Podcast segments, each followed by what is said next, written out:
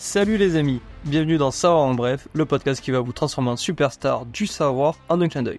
Je suis votre guide James, l'explorateur intrépide des anecdotes historiques, scientifiques et culturelles qui vont vous faire briller en soirée mondaine. Ici, on ne fait pas dans la demi-mesure. Que vous soyez accro à l'histoire, féru de science ou simplement affamé de culture générale, Savoir en bref est votre Eldorado.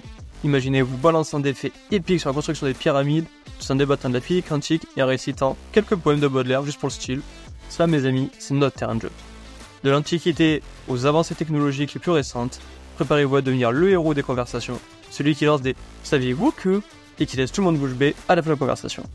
Si tu apprécies ce podcast et sa touche de connaissance et de fraîcheur, n'oublie pas de t'abonner et de mettre 5 étoiles sur Spotify. Je t'en remercie d'avance.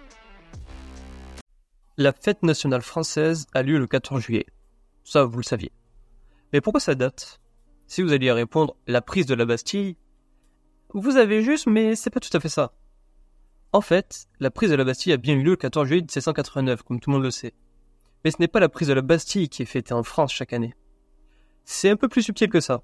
C'est la, fête nationale française commémore la fête de la Fédération. Celle-ci eut lieu le 14 juillet 1790, au premier anniversaire de la prise de la Bastille, à l'initiative de Lafayette pour fêter les fédérés des gardes nationales de France. Elle se voulait un événement de réconciliation et d'unité des Français. En 1880, le député Benjamin Raspail propose l'adoption du 14 juillet comme fête de la République française.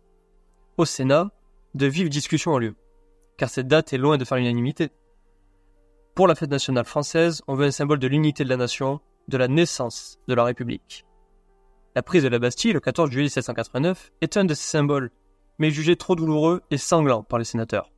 C'est donc le 14 juillet 1790, celui de la fête de la Fédération, qui sera préféré, n'ayant coûté ni une goutte de sang, ni une larme. On peut néanmoins voir dans ce choix, à double sens, une sorte de consensus.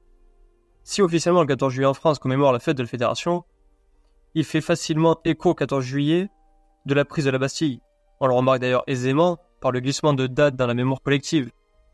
Pour la plupart des Français, si ce n'est la totalité, la fête nationale commémore la prise de la Bastille le 14 juillet 1789. Moi, je vous propose de faire le tour autour de vous et de voir qui pense ça et qui connaît la vérité.